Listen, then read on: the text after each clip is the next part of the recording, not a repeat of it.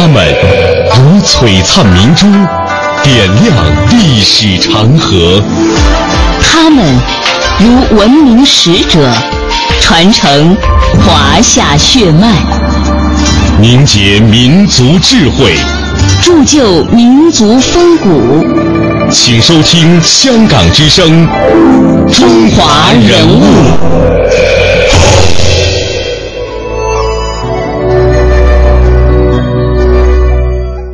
品读中华人物，启迪智慧人生。各位听众朋友，大家好，这里是中央人民广播电台香港之声数码广播三十二台。今天在节目当中陪伴各位的是军阳和小东。在今天的中华人物当中呢，我们将带大家一起走进的是中国翻译家系列之泰斗杨宪益。首先，通过一段音频，让我们来了解一下杨老的人生成就。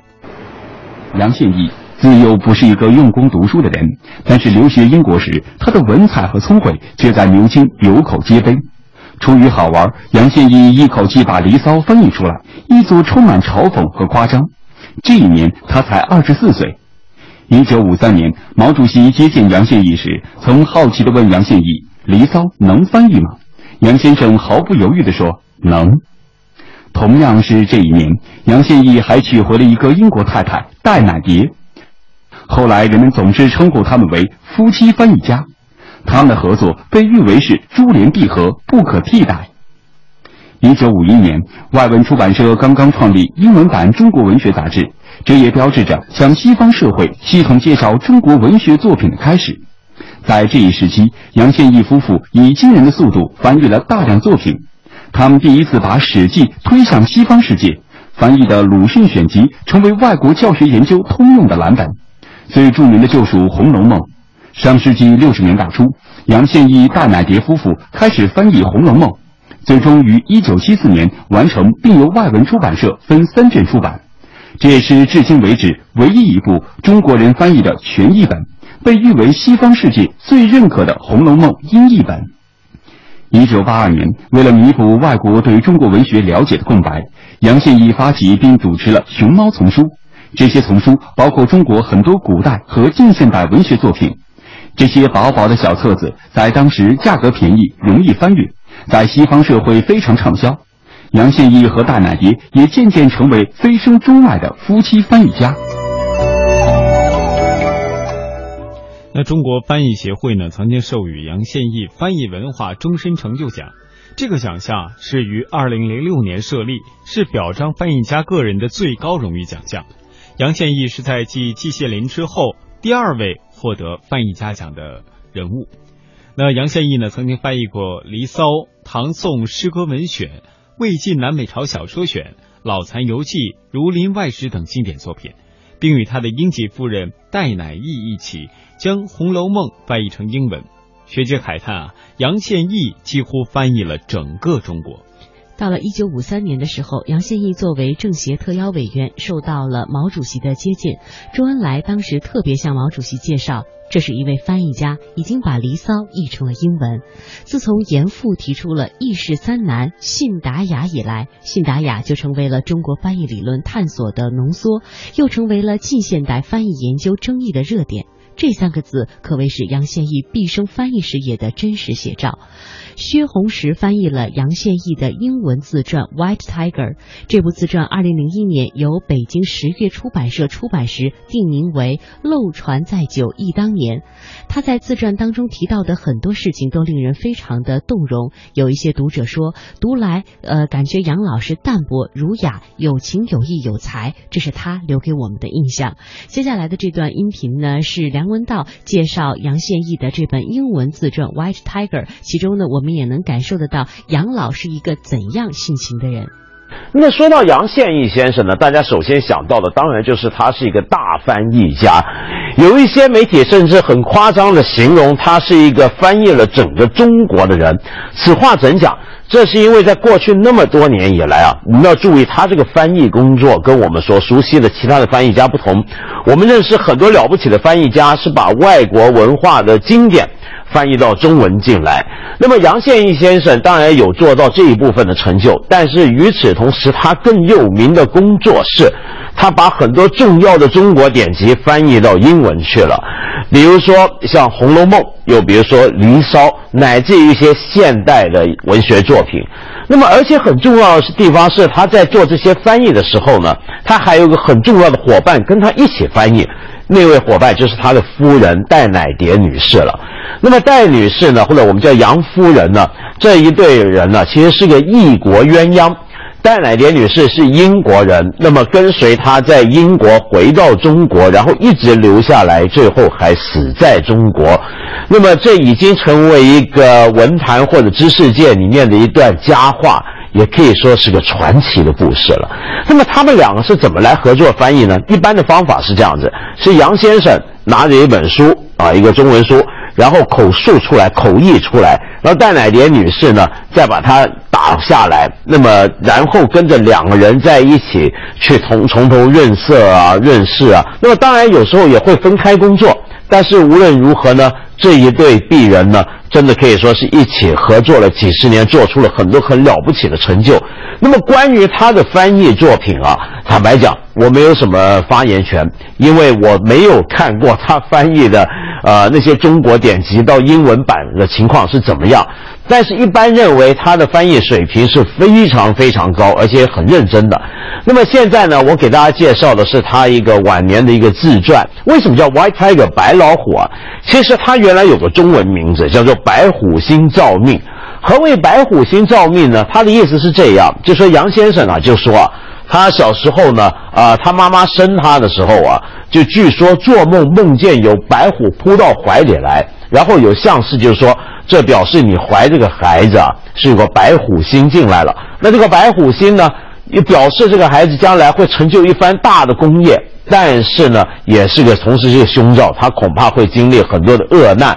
那么，所以呢，杨先生呢就用了这个白虎星啊，这个原来的说法来为这本书取名。大概就说，你看我这一生这是吉凶参半的一个白虎一样。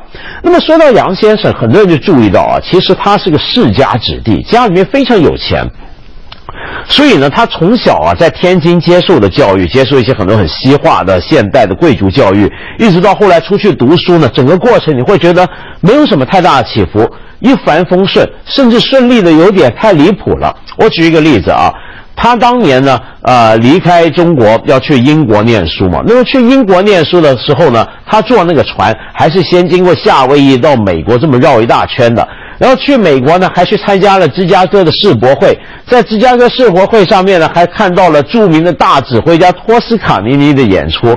那么到到了后来，他在英国有一年呢，也不用怎么上学，那么干嘛呢？别的人可能勤工俭学，他就出去玩。他坐游轮去游了地中海一圈，而且他这个游法还与众不同。在中国学生来讲，是他坐的是头等舱去游的，那么可以说是非常的幸运。所以这个前半部这个部分呢，我们可以形容他是一个。啊，简直像一个贵族子弟、世家子弟呢，怎么出去很浪漫的去玩耍的这么一个历程。那么，但是呢，他这种人呢，他又非常聪明，他聪明的很离谱。所以你看，他到了英国，用了不到半年的时间，就把英国孩子要学几年的这个拉丁文跟希腊文的基本课程给考过了。考过了之后，结果牛津大学收他的时候不相信，你用半年时间怎么搞得定？硬是要他先去外头再学一年，他就是用那一年去玩耍。那么他念书也没怎么好好念。不过这里面也说到，当时他后来回学成回到中国认识的朋友，像梁实秋啊。也是没怎么好好工作的。原来梁实秋这里面讲，他翻译那些莎士比亚剧本，居然是可以十天就翻译一本出来了。那么这里头呢，前半部可以说是非常好玩，但我觉得尤其值得注意的是什么？就这本英文本的这个前言作者是有名的汉学家，也是文中国文学的翻译家闵福德。闵教授呢，在这里面呢就说到。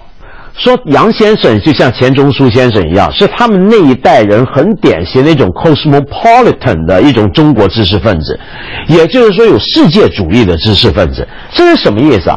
我们现在回想起民国年代很多这种人物，就是他们有放羊的经验，对西方的文化非常熟悉，熟悉的程度远胜过我们今天，动不动就给你学几种语言。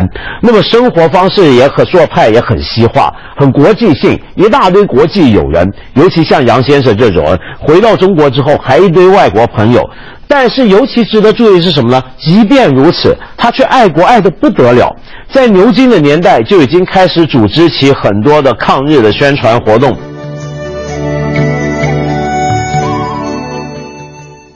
那么，在漏传在九一当年，责任编辑出版人韩敬群的眼里呢，杨宪益是个有趣味、有原则的真名士，关键时刻能够表现出中国知识分子的骨气。一般人写自传大多会陷入自恋自怜的两重境地，可杨宪益呢，在自传里对自己的成就不以为然，反而检点反省自己的缺点，实在是难能可贵。基于此啊，韩庆群当年曾经多次自费购买自己编辑的这本书，并赠送朋友。那著名的德语文学翻译家、中国社科院研究员叶廷芳和杨宪益的交往密切。大约是在当年的五月份，他去看望杨先生，当时他的状况不是很好。那他说呀，我们当时谈了大半天的天儿。呃，由于杨宪益呢曾经是中国社科院外文所的特约研究员，叶廷芳一直视杨宪益为半个同事。他说，杨宪益是个性情中人，家里有时高朋满座。当人们谈性正浓的时候，他时常蹦出几句恰到好处的打油诗，引得大家哄堂大笑。叶廷芳说：“杨先生不但中文功底扎实，精通中国古典文学，而且英文水平也很高。他和夫人戴乃蝶合作翻译的《红楼梦》。”至今还是权威的版本，尚无人可以超越。曾在一九八四年八月到一九八六年三月任中国外文局局长的范信仪对杨宪益有着很深的印象。一九八二年，杨宪益发起并主持了旨在弥补西方对中国文学了解空白的我们刚才在音频当中提到的“熊猫丛书”系列。这个系列重新打开了中国文学对外沟通的窗口。在这套丛书里，既有《诗经》《聊斋志异》《西游记》。《三国演义》《镜花缘》等中国古典文学经典，也收录了芙蓉镇《沉重的翅膀》以及巴金、沈从文、辛凤霞等中国现当代文学作品。所以大家评价他，这是个学贯中西的翻译家。这样的学者是我们这个民族、这个时代的骄傲。相关的人士介绍。翻译是一项伟大的工程，同时也是一个寂寞的事业，需要译者有深厚的学问和学养。他的作品《蝴蝶》呃，像王蒙的作品《蝴蝶》《夜的眼》《说客盈门》，都是通过杨宪益的妙笔介绍到了西方国家。在接下来的一段音频，让我们一起了解一下杨宪益他的成长环境和他的求学经历。人物穿越时空，人生启迪智慧。人文润泽心灵，人性彰显力量。香港之声，中华人物，为你细数那些被历史记住的名字。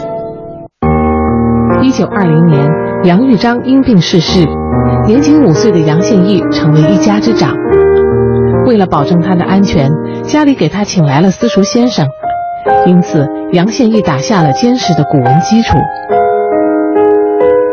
一九二七年夏季，他进入天津新书学院就读，在这里，杨宪益接触到柏拉图和亚里士多德，对这两位伟大哲人的憧憬，引起了他对古希腊的强烈兴趣。在那个时代，嗯，最早的时候，从希希腊的史诗史诗，嗯嗯，到希腊的悲剧，嗯，我都看了写的，这都很好。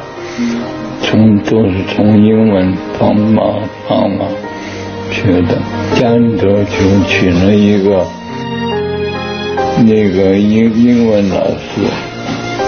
中学毕业了以后，嗯，我就那个时候。有一个英国老师，英国老师正要回到英国去回去一年，我就跟他一块去。初到伦敦人生地疏，杨宪益苦读了五个月后，一举通过了牛津大学拉丁文和希腊文专业笔试。当时面试的考官认为他一定是侥幸过关，坚持让他推迟一年入学。在这空闲的一年里，杨宪益阅读了大量书籍，并翻译了《离骚》，译作充满了嘲讽与夸张。杨宪益认为，无论在牛津学习多么好，对于要回中国的他来说是毫无意义的。所以在牛津，杨宪益的学习成绩并不出色，却把全部的精力投入到自己感兴趣的书籍和社会活动中。但他的文采和聪慧在牛津却有口皆碑。出于好玩，他在牛津一口气把《离骚》按照英国十八世纪的英雄双行体的格式翻译出来。这一年他才二十四岁，这是他第一次接触翻译，就在翻译中显示出了磅礴的才华，让英国人大吃一惊。杨宪益最为西方所熟知的是将中国的文学作品翻译成了英文。他和夫人戴乃蝶一起，将时间跨度达两千年的大量中国文学作品翻译成英文出版。其中最值得记住的作品包括了西汉司马迁的《史记选》、明朝故事集《杜十娘怒沉百宝箱》，以及伟大的清代小说《红楼梦》和《儒林外史》。他们翻译的鲁迅作品选，也让二十世纪初中国文学最重要的作家再现于英语世界。杨宪益也将一些西方经典译，呃，借给中国读者，包括荷马史诗《伊利亚特》、阿里斯托芬的喜剧《罗兰之歌》以及萧伯纳的戏剧。杨宪益作为一代富于学识和眼界的中国学者，直接和间接的推动了西方中国研究的发展。在刚才的音频当中，我们已经了解到了杨宪益其实他出生的家庭呢是比较富有的，这是一个银行家的家庭。他的父亲在他五岁的时候过世，作为家中唯一的男孩，他从小受到了宠爱和呵护，在私塾当中接受了大量传统的教育。直到十二岁的时候，他进入的是教会学校天津英国新学书院，在老师的建议之下呢，毕业之后就去了牛津留学，并在那里认识了他一生的伴侣戴乃。蝶成为了牛津大学第一位中国文学的毕业生。杨宪益一九四零年与戴乃蝶一起回到了中国，当时的生活也是非常的不易的。那个时候面对战争时，他们和两个孩子一起沿长江而下到南京。新中国成立以后，杨宪益被新政府视为是受尊敬的知识分子，许多当时的干部和他们一样，每天工作八个小时，每周工作六天，呃，还有很多新。辛勤的这些劳动，就可以解释他们如何可以高产。作为从外文出版社领取薪俸的专家，除了翻译古典名著和现代著名作家的作品，他们也需要担任宣传文学翻译的工作。在业余的时间，杨宪益为报纸杂志写了很多西方文学的入门介绍，并且翻译了西方的古典作品。他们继续以非凡的勇气、自由的阅读、思考和讨论，坚持着他们所信奉的自。由知识分子的传统。接下来的这段音频呢，为我们讲述的是杨宪益翻译《红楼梦》的一些故事。中国天津号称有两大奇人，一个是红衣法师，另一个就是翻译大家杨宪益。杨宪益一生风云坎坷，却始终从容淡定。二十四岁时，杨宪益一口气翻译了《离骚》，之后他又成为第一个把《史记》推向西方世界的人。而他翻译的鲁迅选集是外国不少高校教学研究通常采用的蓝本。他与夫人英国人戴乃蝶合作翻译的三卷本《红楼梦》和英国两位汉学家合译的五卷本，一并成为西方世界最认可的《红楼梦》一本。从一九四四到一九四六年间，杨宪益在中国国立编译馆工作。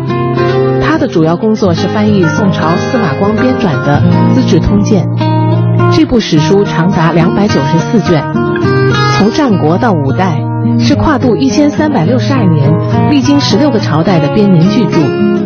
由于小时候打下深厚的古文基础，翻译这部史书对杨宪益来说并不困难。他坦言，一个月翻一万多字是很简单的事情，而他的中文外译事业也自此开始起步。一九五一年，经著名学者向达推荐，杨宪益从南京来到北京外文出版社工作。在这里，他和夫人戴乃蝶开始了对《红楼梦》的翻译。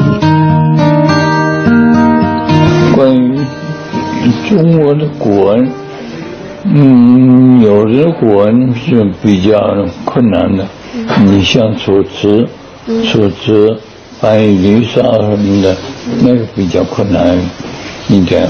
那后来，那唐代传奇也虽虽然是小说，也比较困难一点。《红楼梦》很简单，我我我就说，他就嗯，感觉就拿打打字机就打出来，打出一个错误，然后我们把文字怎么稍微改一改。《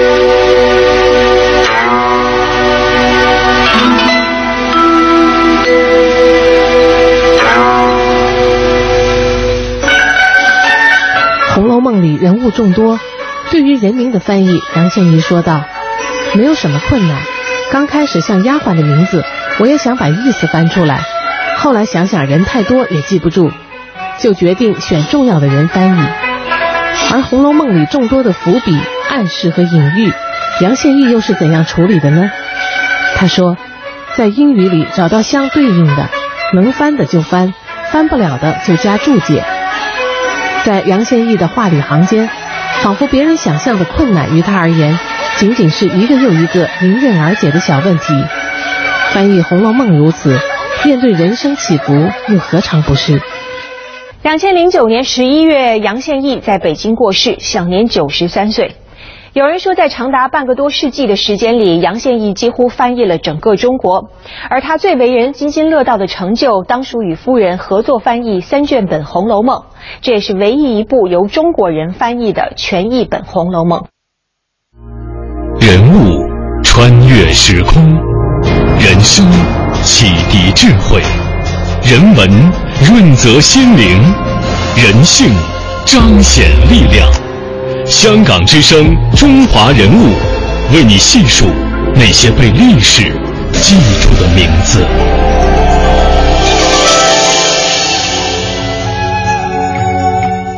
那么接下来的时间呢，和大家分享一下杨宪益和他夫人的爱情故事。他的夫人呢叫戴乃蝶，和英国皇室贵族是同窗共读，却偏偏因为童年时的中国缘而爱上了杨宪益。那杨宪益是一名牛津大学的自费留学生，戴乃蝶发现杨宪益非常有趣儿，而且精通中国古典文学，便爱上了他。因为爱杨宪益呢，所以他干脆改学中文，并成为牛津大学攻读中文学位的第一人。那将《离骚》译成中文是他们两个的痴情烈语。深奥的古诗词，水样清明的是两颗相爱的心。呃，戴乃蝶将怀春的心思告诉了母亲。母亲先是震惊，然后是愤怒。母亲在中中国呀生活过十多年，她对女儿说：“如果你嫁给一个中国人，这一辈子一定没有好下场。”而杨先义也对戴乃蝶说：“我的祖国正在经受战乱，情况不太好，你跟我可能会受苦。”而戴乃蝶却毫不理会，坚定的认为，无论多么难，你到哪儿，我就跟到哪儿。到了一九四零年，杨宪益毕业了。那个时候，这对恋人身上只有五十英镑，就从南安普顿出发，开始了一生的双人旅程。经过长途的跋涉，他们终于到达了重庆。但是让杨宪益做梦也想不到的是，家里会因为他身边这个异国的女孩乱成一锅粥。他的母亲因为儿子带回了一个金发碧眼的英国女孩，大病了一场。他的姑妈呢，一听说他要娶杨媳妇儿，就大哭。起来，他们认为这洋女人生出的孩子好吓人，没有人敢要。婆家如此荒唐，身为英国传教士人家的千金，她的委屈是可想而知的。但是她依旧痴心不改，终于成为了杨宪益的新娘。爱的确很美，在翻译界，像他们那样的夫妻合作，可以说是绝无仅有的。他们用爱情作墨，吟诵《离骚》，研究《资治通鉴》，将鲁迅文集《史记选》等上百部中国文学作品译成了英文。每一部的译作上，在杨宪益的名字后面，一定会跟着他的名字——戴乃蝶。溯华夏五千年，英才辈出，激扬文字，书写风流，跌宕声韵，记录千秋，征战沙场，气吞山河。这里是香港之声，中华人物。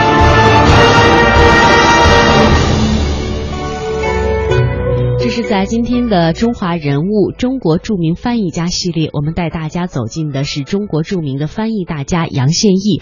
呃，在接下来的几天时间当中呢，我们将和大家陆续走进在中国的翻译界堪称泰斗级的那些人物。这就是今天中华人物的全部内容。感谢各位的收听，我们下期再会。我们下期再会。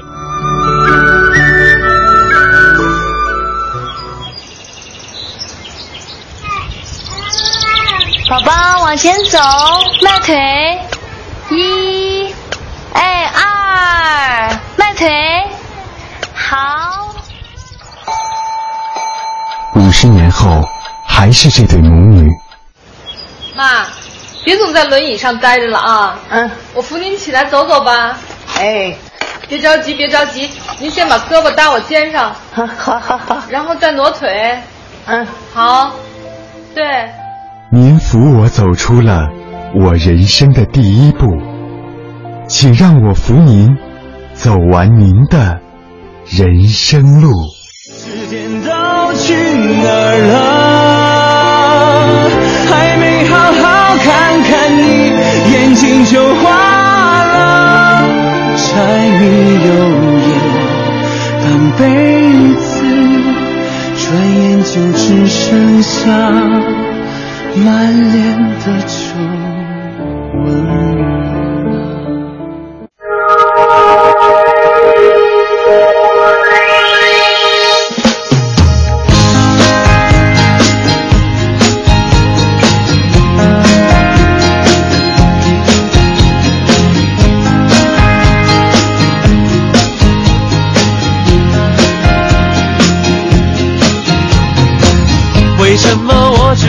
能对感情认输，像被人要下注的败部队伍？当别人一脚得到胜利的欢呼，我正要面临红牌，默默的退出。是不是我信仰的绅士风度，像老外看不懂的中国功夫？其实我柔情要比长征还坚固。只等那孟姜女的泪颠覆。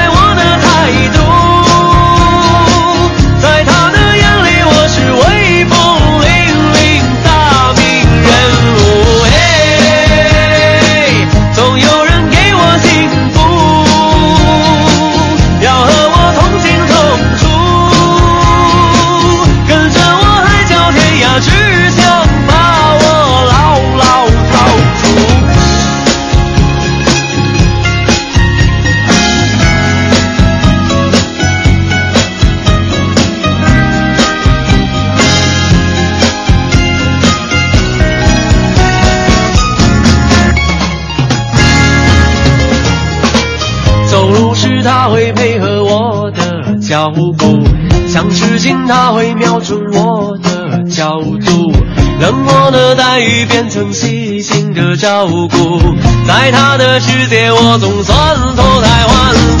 嘿，总有人给我满足，会崇拜我的态度，在他的眼里，我是威风凛凛的。北京时间十点整。